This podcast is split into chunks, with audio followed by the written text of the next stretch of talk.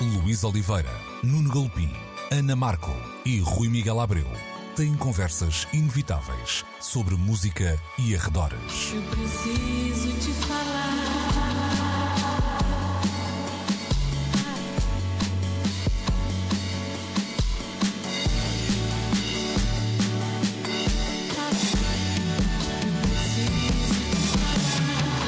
Agora na Antena 3. Precisamos de falar. Muito bom dia. Esta é mais uma edição de Precisamos de Falar. Se nos estão a escutar enquanto barram a manteiga na última na torrada ou então enquanto vão fazendo o seu jogging mati- matinal de domingo, segunda ou terça-feira, eh, bom dia. Não se esqueçam de subscrever o vosso na podcast. Eh, Marta, a Ana Markel, por exemplo, é uma jogger por excelência, não é? Eu Todos- sim, sim, sim. Todos sabemos. Eu, que eu gosto, Jogas- gosto imenso jogas- de correr eh, para o autocarro. Jogares avançado ou como é que isto é? É, isso, é isso. Ora, Armada Luís. É isso. Cá estamos então juntos, Luís Oliveira, também o Rui Miguel Abreu, a Ana Markel e o Nuno Galopim, mais uma edição de Precisamos de Falar e vamos começar com eh, um assunto pendente, não é? Vamos lá resolver isto, tinha ficado para trás na hum, última edição, tem a ver com os 25 anos da hum, Pitchfork Media, eu não sei como lhe chamar assim para ser cool e moderno, uma webzine, um site, um sítio, eh, É por uma revista digital. uma é? revista Isso. digital, pronto, cá está. É, é, é o webzine em português. Um, a Pitchfork celebra 25 anos e propôs-se uma, uma série de iniciativas. Uma delas já aqui tínhamos eh, trazido e tem a ver com uma revisão um, das notas que tinha dado a 19 eh, discos. O texto que vá lá explica este eh, contexto tem uma, uma explicação, hum, uma frase interessante que é Writing is rewriting, não é? Há discos como o PJ Harvey, Stories from the City, Stories from the Sea, que passa dos 5.4 para os 8.4 pontos, isto numa escala de 0 a 10. Os Wilco com Sky Blue Sky de 5.2 para 8.5. Prince com Musicology de 5.9 para 7.8, mas há também eh, quem venha por aí abaixo. O trabalho de estreia dos Foxygen passa dos 8.4 para os 6.3. Lana Del Rey, por exemplo, sobe também dos 5.5 para os 7.8 e os Daft Punk têm aqui hum, uma troca curiosa. Discovery so- sobe de 6.4 para 10, enquanto Random Access Memories hum, vai passar de 8.8 para 6.8. A senhora Liz Fay tem também um salto eh, quântico, isto porque tinha zero pontos e passa para, para os 6, portanto é a senhora que estará- certamente estará mais eh, feliz com esta iniciativa da eh, Pitchfork. Rui Miguel Abreu, hum, o que é que te merece dizer sobre, em primeiro lugar, sobre esta iniciativa? Eu acho que até podemos fugir de caminho, já vamos aos pontos, mas vamos olhar para o, o big picture. O que, é que se me merece dizer? Bem, eu, eu sou daqueles que acham que a história foi feita para ser reescrita e constantemente reescrita. Portanto, eh, nada contra o gesto. Acho que há ali uma sutil dose de humor envolvida na, na- na- nesta abordagem à reescrita eh, e à reavaliação de uma série de, de discos, porque são exatamente aqueles e, e poderiam eventualmente ser, eh, ser outros. Ma- mas. é- é verdade. Eu, eu recentemente, e penso até que mencionei essa conversa por aqui, uh, conversei com o crítico da Rolling Stone, Ira Robbins, que em hum, 91 escreveu a crítica ao, ao, uh, disco dos, dos, dos Nirvana, ao Nevermind dos Nirvana, uh, e que na altura foi até f- foi posteriormente eh, indicado pela própria Rolling Stone como um dos tiros ao lado da Rolling Stone. Hum, ele defendeu-se dizendo que, bem, na verdade, a pontuação foi atribuída, foi, foi resultado de uma interpretação da, da- do editor da Rolling Stone do, do que eu teria escrito. Eu acho que o disco valia um pouco mais do que apenas as três estrelas com que na altura foi agraciado. Hum, mas eh, se fosse hoje, dizia ele, eu não teria dúvidas que era um disco que mereceria uma pontuação bem mais elevada. Hum, e isso é verdade, porque às vezes só o tempo nos coloca perante o real valor de um determinado trabalho. Eu acredito que haja discos que hum, as coisas valem para os dois lados. Há discos que têm um impacto incrível no momento em que saem, nós adoramos aquilo e depois daí a um ano ou dois eh, já não os podemos ouvir e começamos a pensar que se calhar não era assim tão fixe quanto na altura me pareceu. Um, e, e o contrário é obviamente verdade também, porque há discos que às vezes até a nossa falta de maturidade não nos permite uh, compreender o real valor de um determinado disco. Portanto, voltar aos discos passados 10, 15, 20 anos, eu acho que é sempre boa ideia um, e, e, e, que se calhar permite-nos corrigir uh, pequenas injustiças uh, auto-infligidas, digamos assim, quando se calhar às vezes ignoramos um determinado trabalho ou não lhe atribuímos o valor que ele realmente merece um, e, e recolocar perante o fluxo da história uh, discos que no momento em que saem ainda não têm esse, essa bagagem, ainda tu, não têm esse lastro, não é? Mas tu não sentes que em alguns destes casos, por exemplo, o tempo já tinha feito essa hum, justiça de alguma forma? Tinha, mas uma, uma das coisas, e eu, eu, compreendo agora, falando muito seriamente, a coisa por esse lado, é que uma das mais-valias da Pitchfork é ser uma espécie de arquivo um, permanentemente okay. disponível. Uhum. E há certos discos nos quais eles não querem, quando alguém procura consultar, um, que não esteja lá uhum. aquela que é hoje, sei lá, a opinião consensual em torno de um determinado disco. O caso dos, dos, dos Daft Punk, por exemplo, é nitidamente é, é esse. Um, o Discovery foi um disco que foi, foi crescendo com, com, uhum. com o tempo, não é? E, há, e ao contrário, também, por exemplo, há um disco que eu acho que é um disco muito do momento, o trabalho dos Interpol, que na altura surgia num determinado contexto, não é? Que tinha a ver com um certo exatamente. revivalismo rock, sair de Nova York, era o sítio onde tudo saía na, um, na altura, e de facto, quem for ler hoje a crítica para ouvir o disco, não está a ouvir o disco em 2001, um, naquele contexto todo. Uh, Nuno. Uh, eu estava à espera de um bocadinho mais sangue. O Rui dizia com razão, não é? Não, que há, é, há, um, há, uma ironia fina da, que a Pitchfork então, tem, cultivada até. Aqui. Uh, eu vou juntar aqui o sangue. Ah, é? Ok, então vamos é. a isso. Porque, não, porque, porque... Há, há, subidas que são quase acertos de contas, digamos assim, quase claro, casas decimais. Sim, sim, sim. Eu acho que o Rui até estava a ser um bocado fofinho ao dizer que isto tinha a ver com a, o reavaliar do real valor do trabalho ou até a questão da maturidade. Não é necessário que o avanço na idade corresponda a uma relação uh, também semelhante com o avanço ao rumo da maturidade. Muitas vezes estas reavaliações não têm só a ver connosco e com a relação com o disco, mas com o contexto que está à nossa volta, a percepção dos discos numa etapa uh, da história das nossas vidas e noutras, e também numa etapa da relação da sociedade e do gosto com aquele disco e outras. O caso da Lana Del Rey é um exemplo evidente. Ela era para muitos uma pirosa quando lançou aquele álbum, que não é o primeiro álbum que ela edita, mas o primeiro com Lana Del Rey, o primeiro disco que ela edita com este uhum. nome, ela já tinha alguma música feita ontem, e era vista como uma pirosa, e ele veio pancada porque gostava da pirosa. Pois, uh, uh, nada conta, estou habituado, já esqueço o usava desde o início da, da, da, minha carreira nos jornais e na rádio, sem problema nenhum. Mas acho que havia uma relação algo cética, mais até com o embate com o lado visual da apresentação da figura da personagem Lana Del Rey do que propriamente até com uma relação com a música que o tempo foi permitindo que se fosse transformando e ainda bem. Uh, há outros casos que E com, tempo, com de... o tempo, a Lana Del Rey tornou-se uma Pitchfork Darling, de alguma maneira. Sim, é? sim, sem sim, dúvida nenhuma. E lá está, há uma mudança na relação do disco com o contexto do grupo que se relaciona com ele.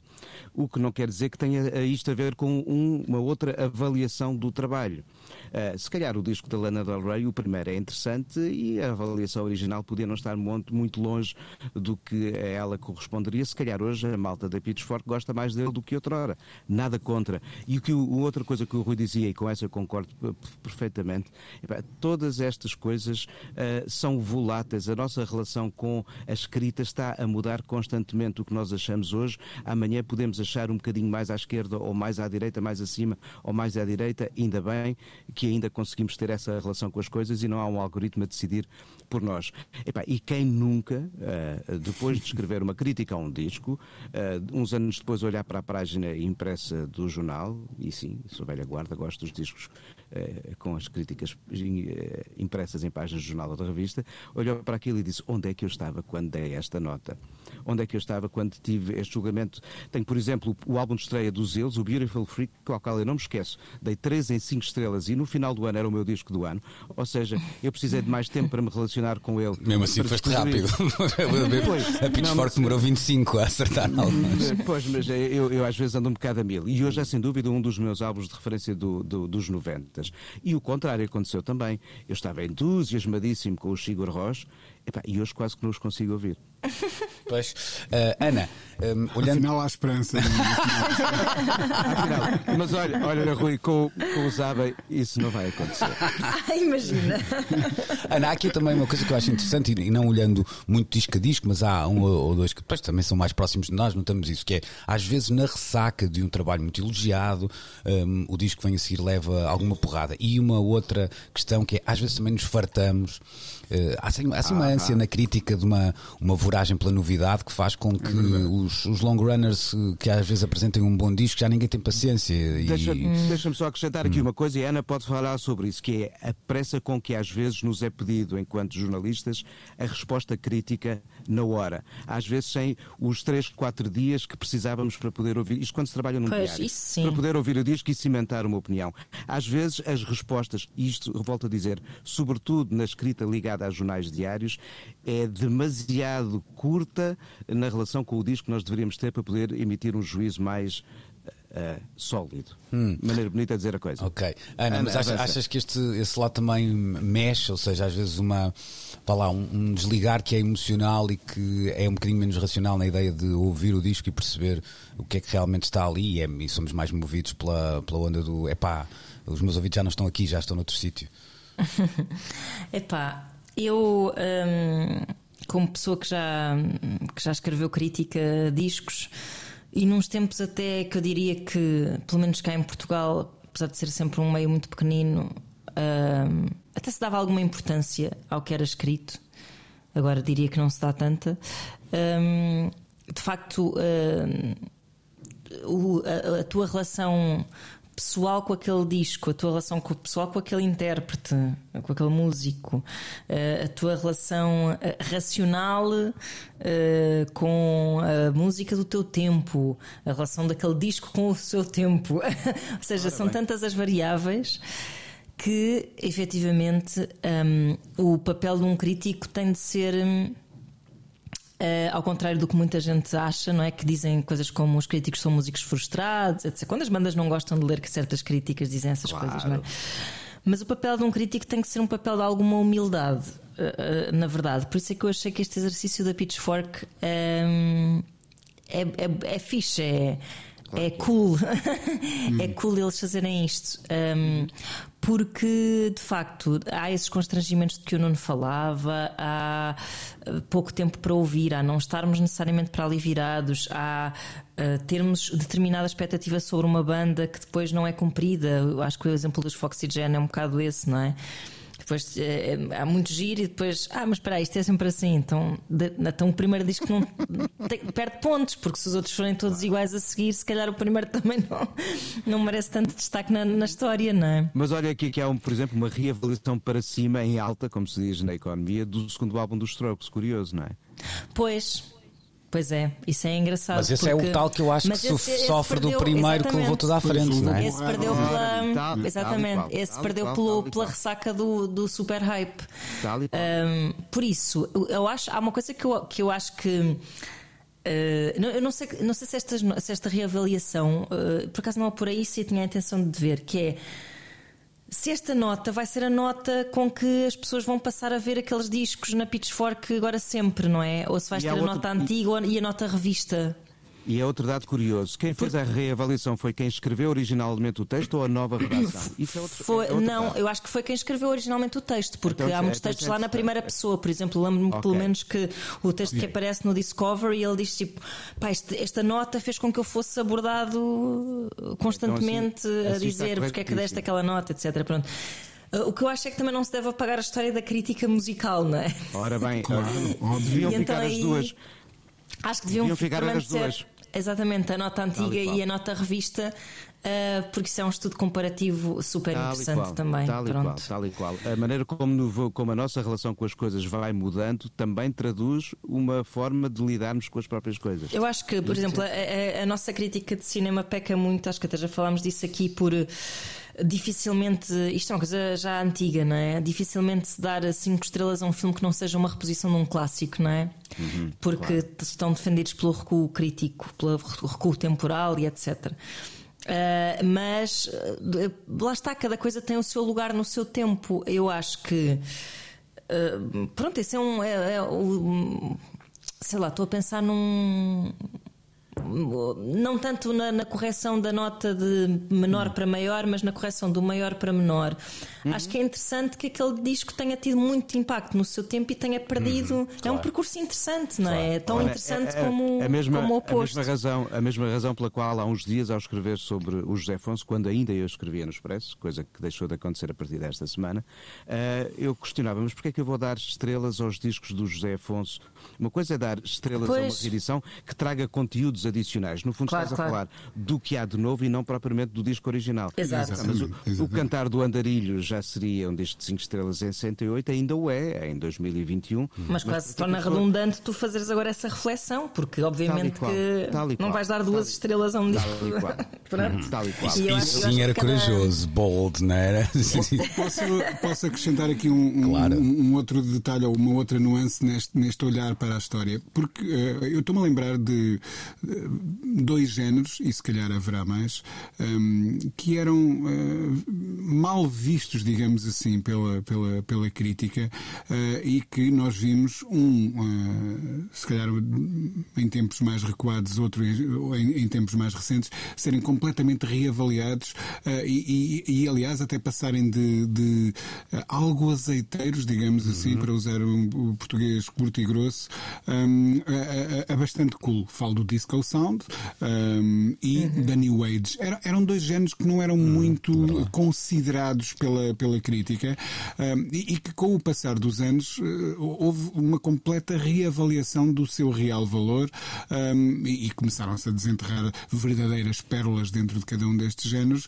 E lá está, nesse caso, o tempo foi necessário porque, na altura, quem é que dominava o pensamento crítico quando esses géneros estavam a, a ser formados e a, e a, gerar os seus conteúdos. Se calhar um, um, pensamento mais centrado no rock, ainda é herdeiro de umas Exato. certas conquistas dos anos 60, uhum. Eh, etc.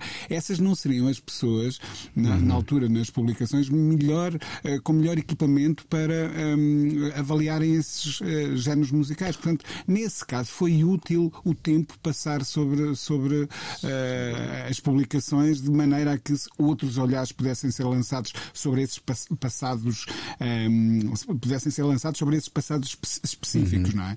Deixa-me deixa só aqui juntar. Eu ainda queria levantar mais um dado. Então, ra rapidamente. Ao debate, que o, e o Rui, o Rui se calhar pode querer debater isto também, e a Ana também, porque todos escrevemos críticas de discos com pontinhos.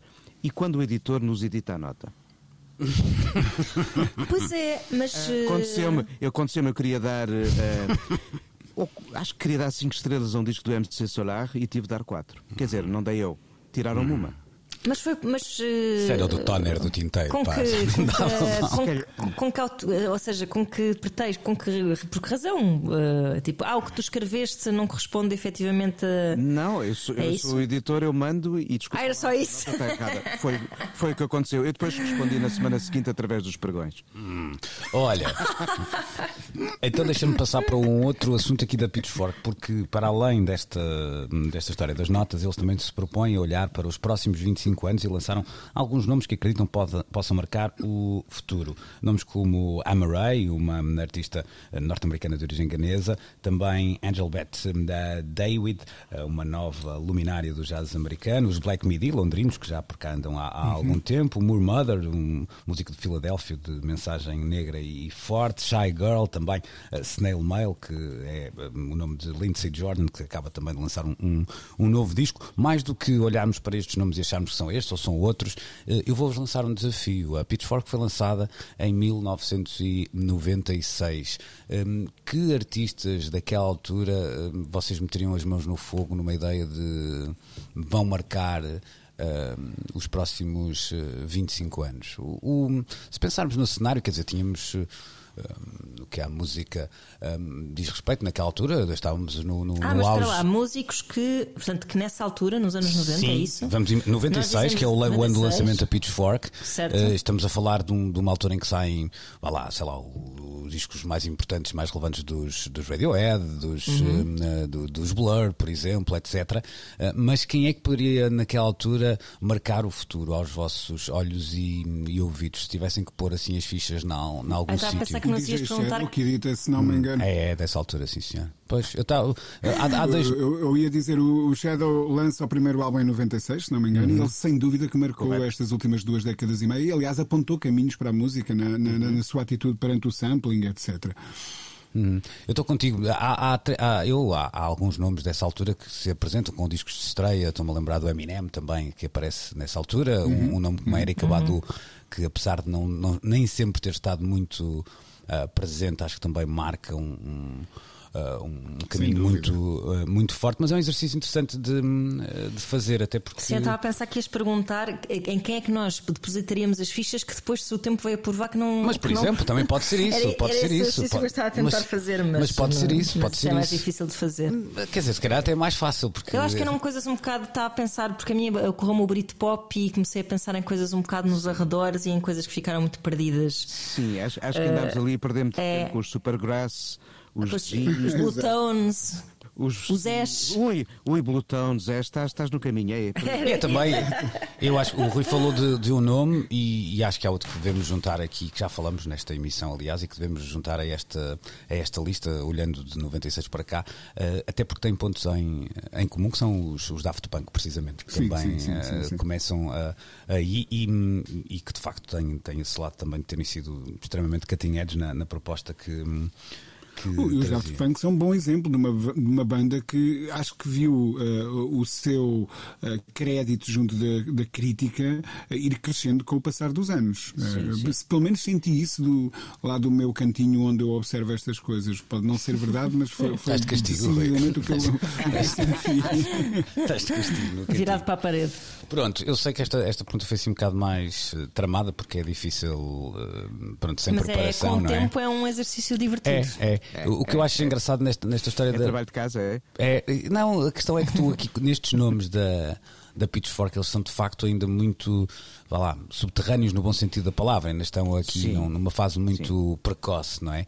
Uh, com uma outra exceção que já, já terá conquistado um, um espaço uh, maior. E é difícil perceber também, eu não, não, não me consigo, até porque era demasiado novo nessa altura, mas não consigo perceber com onde é que estes artistas estavam em, em 96? Que, que espaço tinham? Que uh, hoje, hoje o streaming baralhou isso um bocadinho, não é? Nós uh, pronto, não, não é, é, é, diferente chegar a estes artistas como se chegava em 96 e daí esse eh, esse exercício, porque um artista de 96 podia nos chegar em 98 mesmo, via meios tradicionais. No caso dos Daft Punk, há aqui um dado curioso, que é a distância enorme que havia entre a música francesa e a percepção do que ela seria para ouvidos americanos. Hum. E apesar de na Europa começar a haver uma reação rápida com a descoberta logo do primeiro álbum, ou seja, que precede este que agora leva um boost para cima, pouco depois de 96, se calhar aos Estados Unidos, esse tempo de relacionamento de, de, em que estabeleceu um relacionamento durou mais tempo. Acho que se calhar a passagem por palcos ajudou a tornar os Daft Punk mais presente para os hum. americanos. E é claro, quando fazem um álbum onde está de repente um, um, um, um Pharrell ou um, um Nile Rodgers, eh, torna aquilo mais do que evidente claro. um Mas esse também já foi um álbum de Sim, colosso é, na relação exato. com o sucesso mainstream. Já é uma fase de celebração, mais até. Bom, fica por aqui esta primeira parte de Precisamos de Falar de Mais, eh, que é como se vai passar a chamar este programa sempre que tiver assim uma primeira parte demasiado uh, longa. Precisamos de Falar. Cá estamos então para esta segunda parte de Precisamos de Falar. Ao longo destes já uh, muitíssimos episódios, eu não sou daqueles que faz a contabilidade, um dia destes vou olhar para estes números. Já ah, muitas vezes trouxemos um, discussões que tentamos que, sendo nossas, cheguem às um, pessoas. Aliás, essa é uma, uma, definição que eu gosto muito até da arte, que extravasa um bocadinho o nosso trabalho, mesmo para quem se gosta de considerar um artista de rádio, que é o, o Scorsese dizia que o trabalho do artista é chamar a atenção do público para as suas obsessões, não é? E é o que nós vamos tentando aqui fazer, chamando a atenção das pessoas para que se interessem uh, pelas coisinhas que nós nos vamos interessando, tentando que estas conversas sejam o mais abrangentes abrangentes possíveis. Nesse sentido, é de rádio, que hum, falamos nos próximos minutos, que é uma coisa que um, todos uh, que estamos aqui gostamos e temos a certeza que quem nos ouve também, porque de outra forma não estava a ouvir, se não, não gostasse. Essa é uma vantagem deste uh, assunto. Portugal recebeu esta semana uh, o Radio Days, uma iniciativa que discute tendências sobre um, o mercado da rádio, misturando público e privado, novos formatos, novos protagonistas, etc. Durante três dias, dois dias e meio, mais coisa menos coisa, essa discussão aconteceu em Lisboa. Eu marquei presença, tal como o Nuno Galopim, é certo, mas queríamos partilhar algumas das, vá lá, dessas vivências e não só com o nosso auditório, mas também com a Ana e com o, o Rui.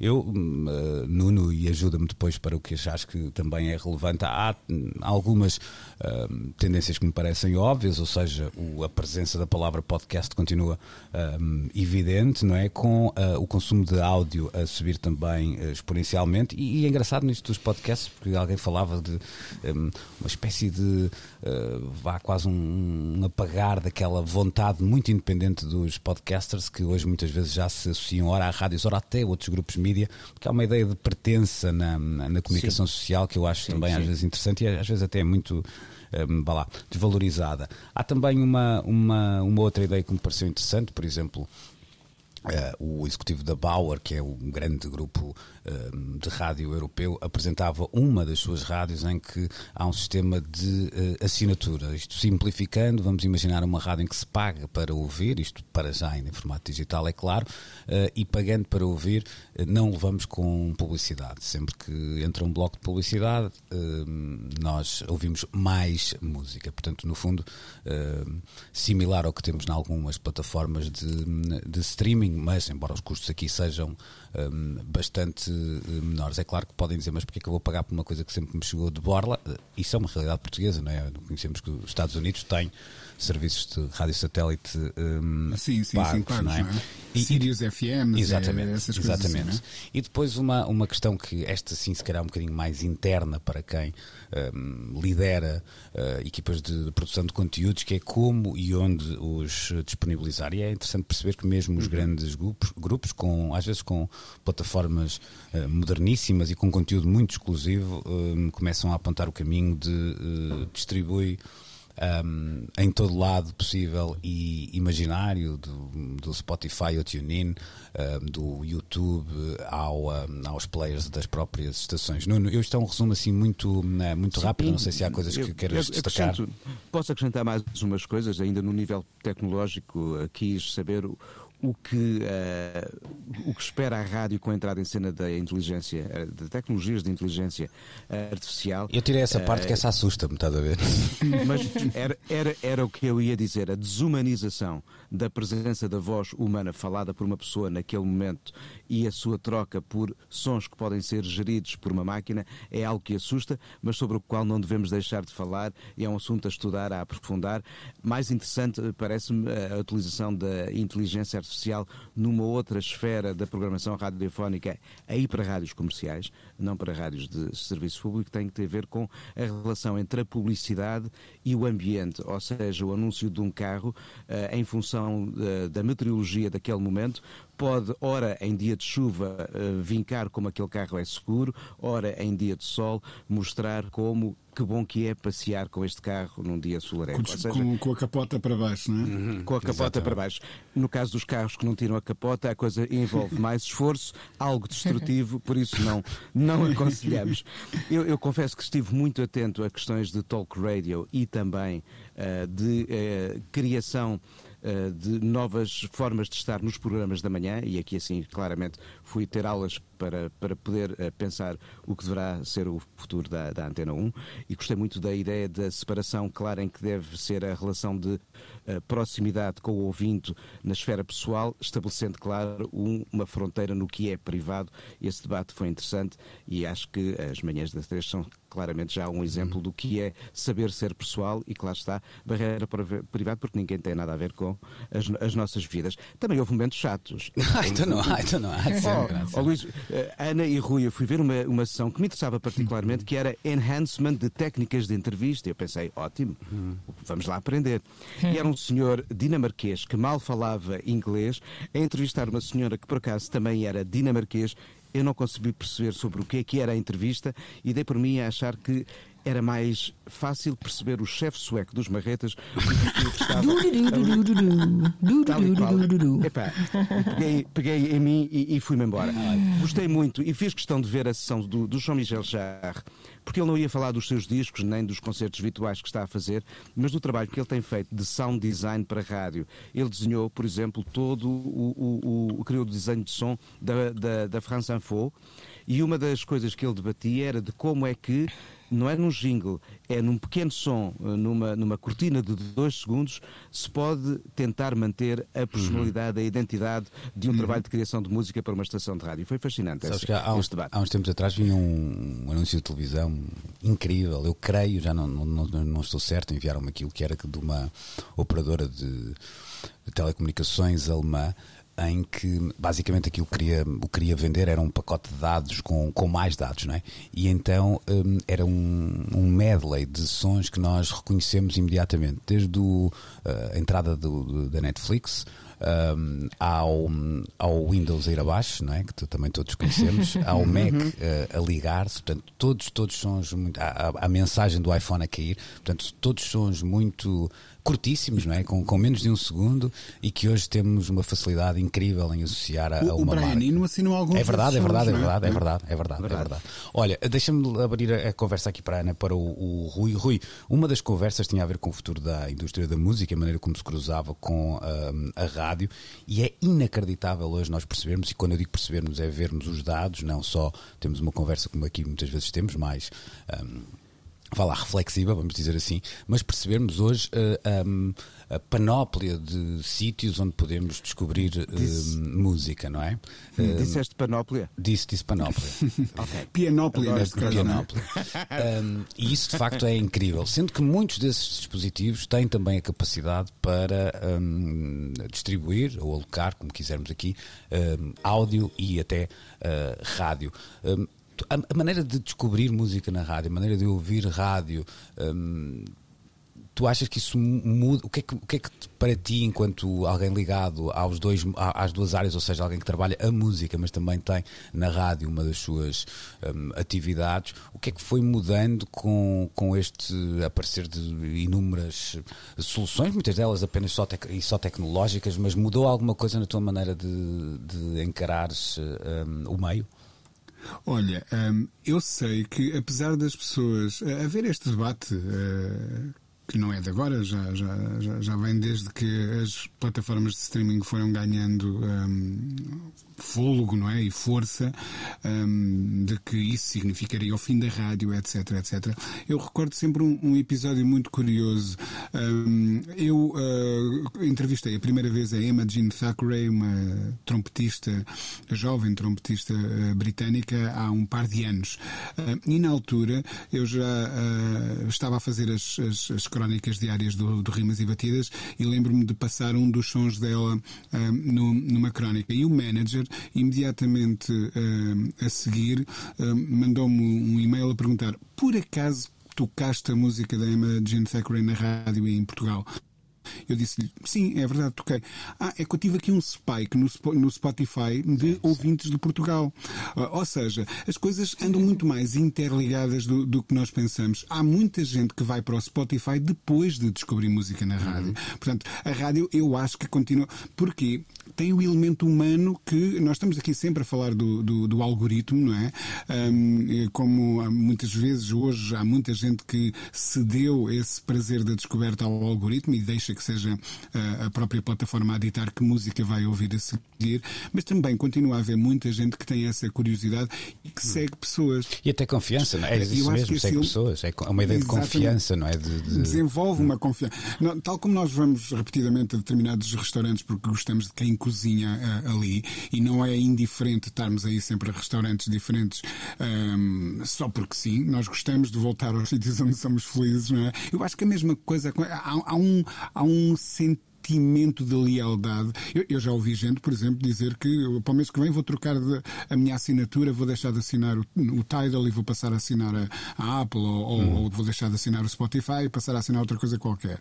Um, já, já, ouvi essa conversa com alguma frequência, mas com a, a rádio as pessoas têm. É quase uma questão clubística, não é? Hum. Há uma identificação com estações e depois com pessoas dentro dessas é estações. É Portanto, eu acredito que esse papel continua defendido para o futuro, senão não, também não estava aqui a fazer nada.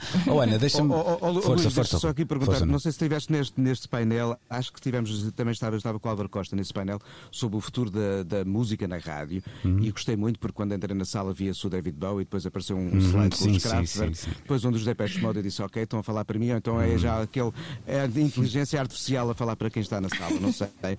Mas eh, a dada altura falava sobre uh, a música, uh, a nova música, para um público mais jovem, com a certeza de que é na internet que se faz a descoberta, é por aí que ela emerge, e a rádio tem de ser reativa, não esperar até trazê-la para si, porque depois pode amplificar o sinal, pode amplificar a sua disseminação e fazer isto que eu estava a dizer. Depois a coisa regressa à internet em escutas nas plataformas de streaming. Isso mesmo. Ana, deixa-me tocar. No teu caso, tu tens duas coisas. Uma delas, acho que era o que o Nuno dizia, ou seja, ninguém se apaixona, vou pôr aqui muitas aspas nesta apaixona por um uh, algoritmo, não é? Mas uh, é possível apaixonar-se. por locutores de rádio. É isso mesmo, pela, oh, pela Ana Markel e a sua jovialidade matutina. Um, isso notarás também no teu dia a dia, até no contacto que tens com, uh, com os ouvintes. Mas por outro lado, nós vimos, chegou ontem, uma, esta semana chegava uma, a última vaga de, de audiências de rádio e o mercado uh, volta a crescer. Uh, quando nós olhamos para os números que foram apresentados no Radio Days, se pensarmos no consumo tradicional de rádio, a coisa pode assustar, mas se pensarmos em todo o áudio que é consumido e todas as possibilidades que a rádio tem ou passou a ter de chegar às pessoas, há um quase respirar fundo e, e até um, mais que uma luz ao fundo do túnel, o dia fica mais, uh, mais bonito. E eu tenho ideia, e era aqui que também queria chegar, que, ao contrário de outros meios, e a televisão acho que é o que mais sofre nisso, mas também os jornais ultimamente, há menos animosidade em relação à, à rádio. Ou seja, passou a ser, durante muito tempo, sempre foi cool, diria eu, sempre foi cool dizer eu não vejo televisão, ou até eu nem uhum. tenho televisão, não é? Uhum. Até, era, até, se passava isso para o aparelho. Um, os jornais também, nos últimos tempos, criaram muito isso, até por uma ideia de, uh, errada, no, no, na minha opinião, que sempre gostei muito de jornais, mas de eu não preciso de, um, de jornais, não é? Que é, que é, uhum. que é até diferente. Eu acho que a rádio nunca teve tanta um, animosidade. pelo menos a partir de uma certa idade em que o consumo passa a ser um bocadinho mais. Uh, convencional. Não sei se, se tens sim, a mesma visão. Sim, se, concordo. Hum, tens alguma uh, explicação para isso? Tem a ver com, com, o lado íntimo da coisa? Eu, por acaso, acho que sim. Uh, pá, a televisão, por ser um, um meio que mexe com uma noção de fama e de, e de disposição e de sobreexposição e de influência assim maior, acho que esteve sempre mais sujeito a esse tipo de relação de amor-ódio, não é? Muito mais virada para as massas. A rádio sempre foi uma coisa, ou pelo menos nos últimos tempos, a televisão em tempos também já terá sido assim, obviamente, uma coisa mais autoral, mais intimista. Um, eu, pronto, diria que concordo com tudo o que vocês disseram até agora, mas eu continuo a ter sérias dúvidas de que vocês estejam a falar de, do futuro, ou seja, uh, dos miúdos que são adolescentes agora, eu não, não consigo muito bem ler se eles têm qualquer tipo de relação com, acho, com o mundo da rádio, a, se não através coisa, dos pais, não é? não é? Sim, mas aí estás a dizer outra coisa, estás a dizer que não os vês hoje, aos 14, 15 ou 16 anos. A, a criar, a criar laços, Pronto. é só isso. A criar ou, no laços fundo, a consumir nenhuma. aquela rádio que tu conheces como mais tradicional, mas miúdos de 12, 13, 14, 15 anos consomem muito mais áudio hoje do que se calhar nós consumiríamos sim, naquela sim, idade. Sim. Um, uhum. E já há muito conteúdo produzido não só por rádios, mas também por rádios para, ou seja, há muitos youtubers, digamos assim, a, a consumirem conteúdo e que muitas vezes são consumidos apenas no áudio, etc. E, e, muitos deles estão a ser assimilados pela rádio e outros não, quer dizer, pois, aliás há uma conversa é, interessante é isso. no... Depois o que, o, que, o que, me intriga mais em relação ao futuro até é um bocado a definição destas coisas todas, porque sim, sim, tens sim, razão no que estás a dizer, mas então estás a falar de rádio, quando falas de, de áudio, estás a falar de rádio. Não, estou a falar uh... de áudio, nós temos um problema com a palavra uh, áudio mais do que a palavra rádio. É que a palavra rádio é das mais bonitas do mundo e nós nunca vamos trocá-la por, uh, por áudio, não é? Aliás, lá numa das conversas alguém dizia isso. que é, nisso. Era, e aquela ideia de. Hoje, hoje é, está muito na moda dizer que. Ah, eu sou um podcaster. Pá, mas desabituem-se também dessa expressão, que essa também vai desaparecer e vocês vão pois. perceber que vão produzir áudio, não é? Não, independentemente pois, para onde. Exato. Agora, isso não é muito cool dizer, ah, eu, o que é que se faz? Eu produzo áudio, não é? Assim, é uma coisa. Parece que tens uma panela e um pau e fazes exatamente, bem, bem, bem, exatamente. e estás a produzir áudio. Parece, parece abrir a tabela periódica e procurar assim, áudio, áudio, onde é que isso está? Pronto, tem esse... Mas posto isto, sim, há uma relação com, com, com há uma relação com os conteúdos neste uhum, formato, é isso, pronto, é isso, não é? é Depois, com a música, ou seja, com a curadoria musical. Hum, estou, estou para tentar sim, perceber. Sim, mas não tropa, não é? okay. É, acho que sim, acho que sim. Okay. O que me parece que é que a tendência será, será um bocadinho mais para, para, para, para, a palavra ser uh, uh, não morrer, não é? Uhum, Neste uhum. formato não morrer.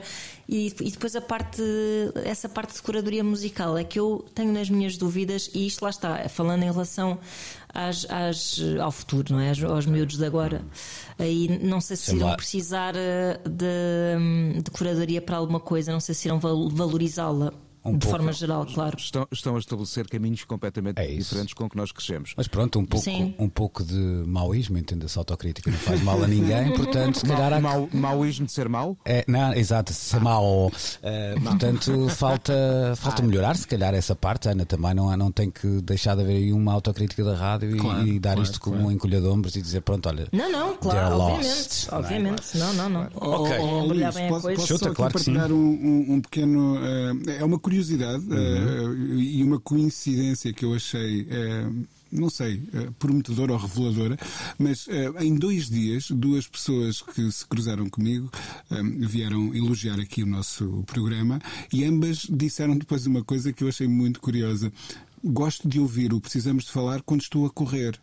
Portanto, pelos vistos, devemos ser aí um mini hit, pelo menos, entre um, joggers. Falavas tá, há bocado teve, do, teve do, do jogging. Daqui a uns tempos, nas próximas, quando terminarem os próximos Jogos Olímpicos, ainda vamos estar no, no discurso de agradecimento do, é claro, não é? do medalhado. Teve o James Murphy a fazer aqueles 45 Exato, minutos para de Nike, música altura, LCD. É? Uhum. Para quê, pá? Hoje só precisamos de falar. Exatamente, é mais ou menos o mesmo tempo. Vamos então fazer uma segunda pausa, lá está para hidratar, eh, respirar fundo e depois continuamos a corrida. Alongar. Alongar bem e, uhum. e vamos continuar a Sim, corrida senhor. até à reta da meta já a seguir. Precisamos de falar. Já aqui falamos dos jornais e vamos aos jornais precisamente e ao um, El Confidencial que chega.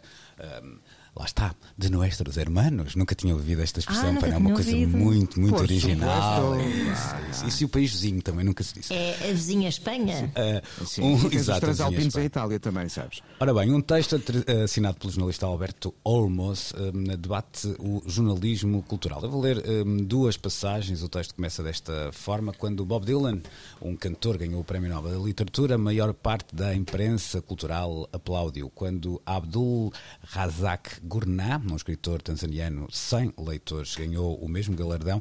A maioria da imprensa cultural aplaudiu. Em geral, o Prémio Nobel da Literatura acerta sempre. Esta é uma das partes do texto. Vou passar para outra que me parece um bocadinho mais relevante.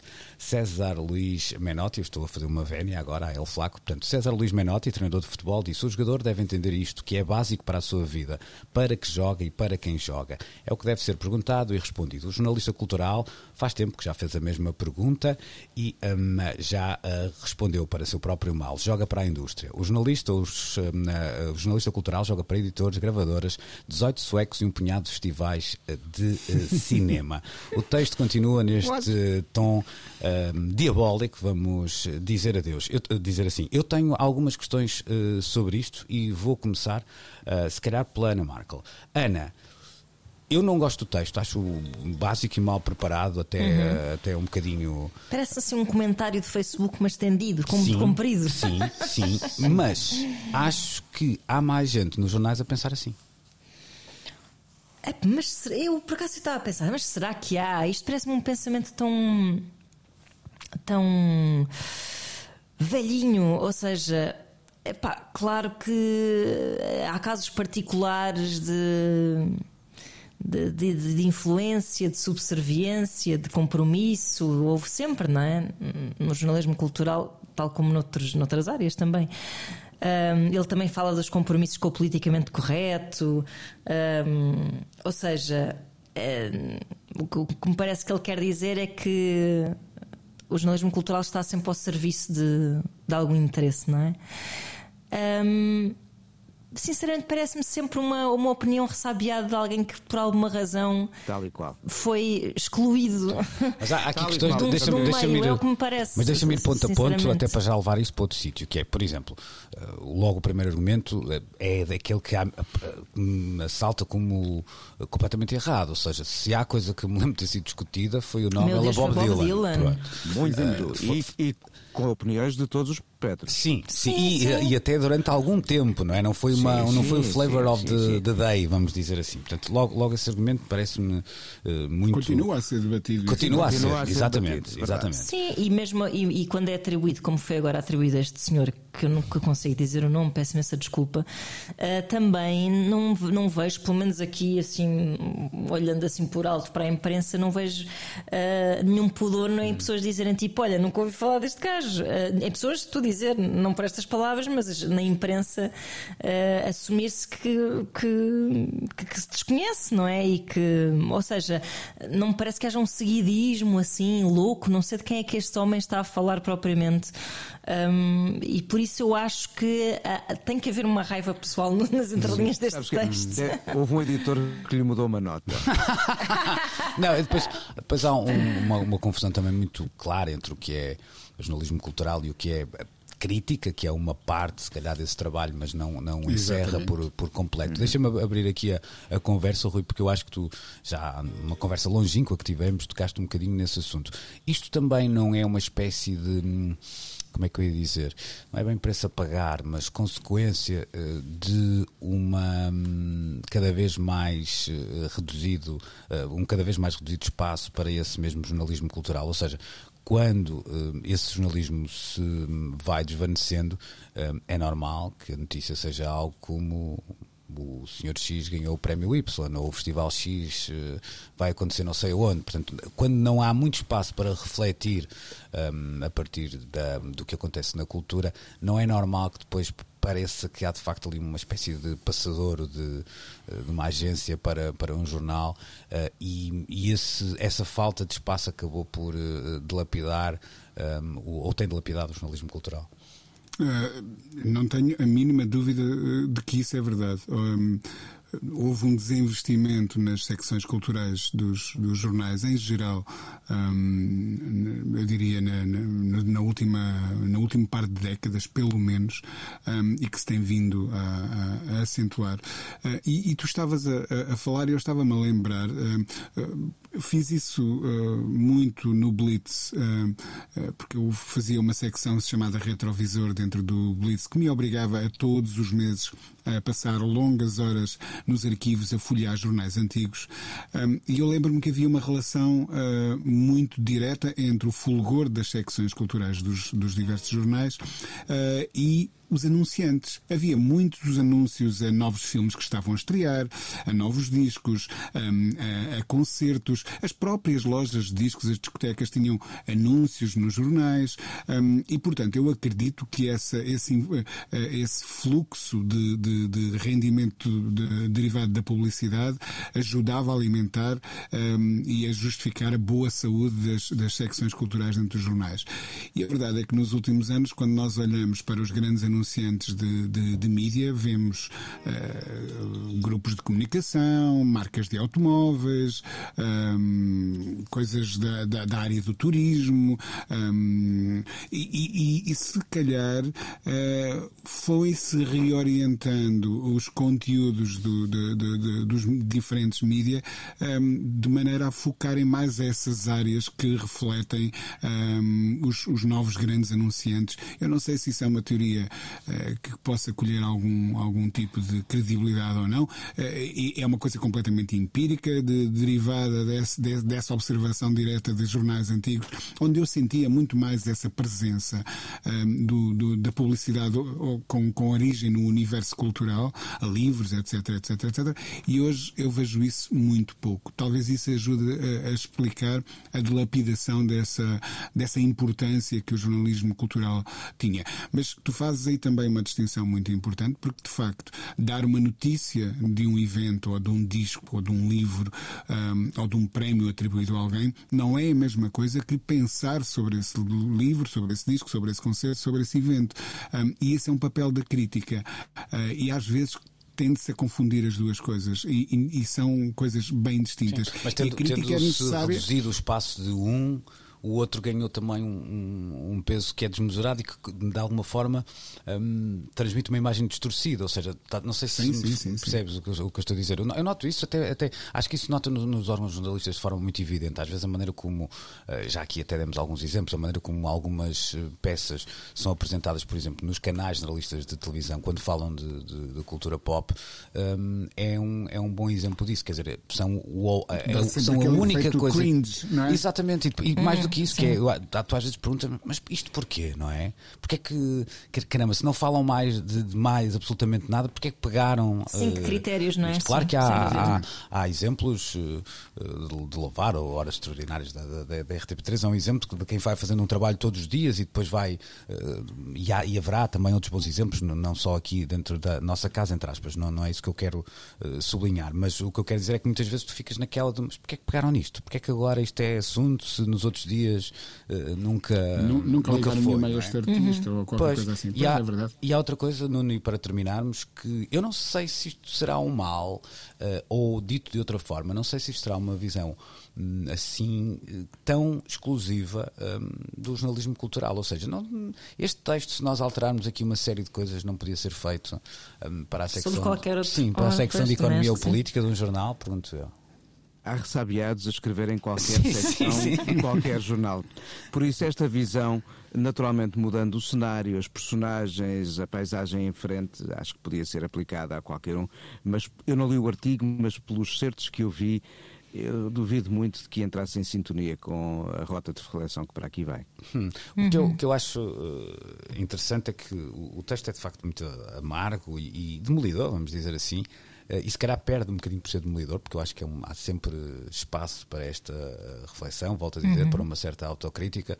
Acho que é o tom, e a Iana tem razão, é o tom. Uh, não é aquela história do ai, mas depois perdeste a razão, não é nada disso, mas há de facto um, um, um enviesamento pelo tom, vamos dizer assim. Uhum. Não é só uhum. o tom, o tom é que a maneira como é utilizado enviesa a grande parte da, da discussão e até distorce uma grande parte hum. da um, realidade. Espero que a vossa corrida tenha chegado ao fim. Já devem ter queimado 250 calorias. Olha, hum. eu, estou, eu estou para aqui a arfar. Pronto. Uh, para a semana. E o, e o, cão nem se ouviu, ou é seja, é verdade, está cansado. Ah. Para a semana temos nova corridinha então marcada uh, para domingo, entre uh, o meio-dia e a uma da tarde, hoje na 3, depois da uma. Fiquem na companhia do Pedro Costa, que traz de regresso os trilhos do Coyote. Bye bye, até para a semana. Grande abraço a todos. Tchau, tchau. Precisamos de falar com Luís Oliveira, Nuno Galpim, Ana Marco e Rui Miguel Abreu.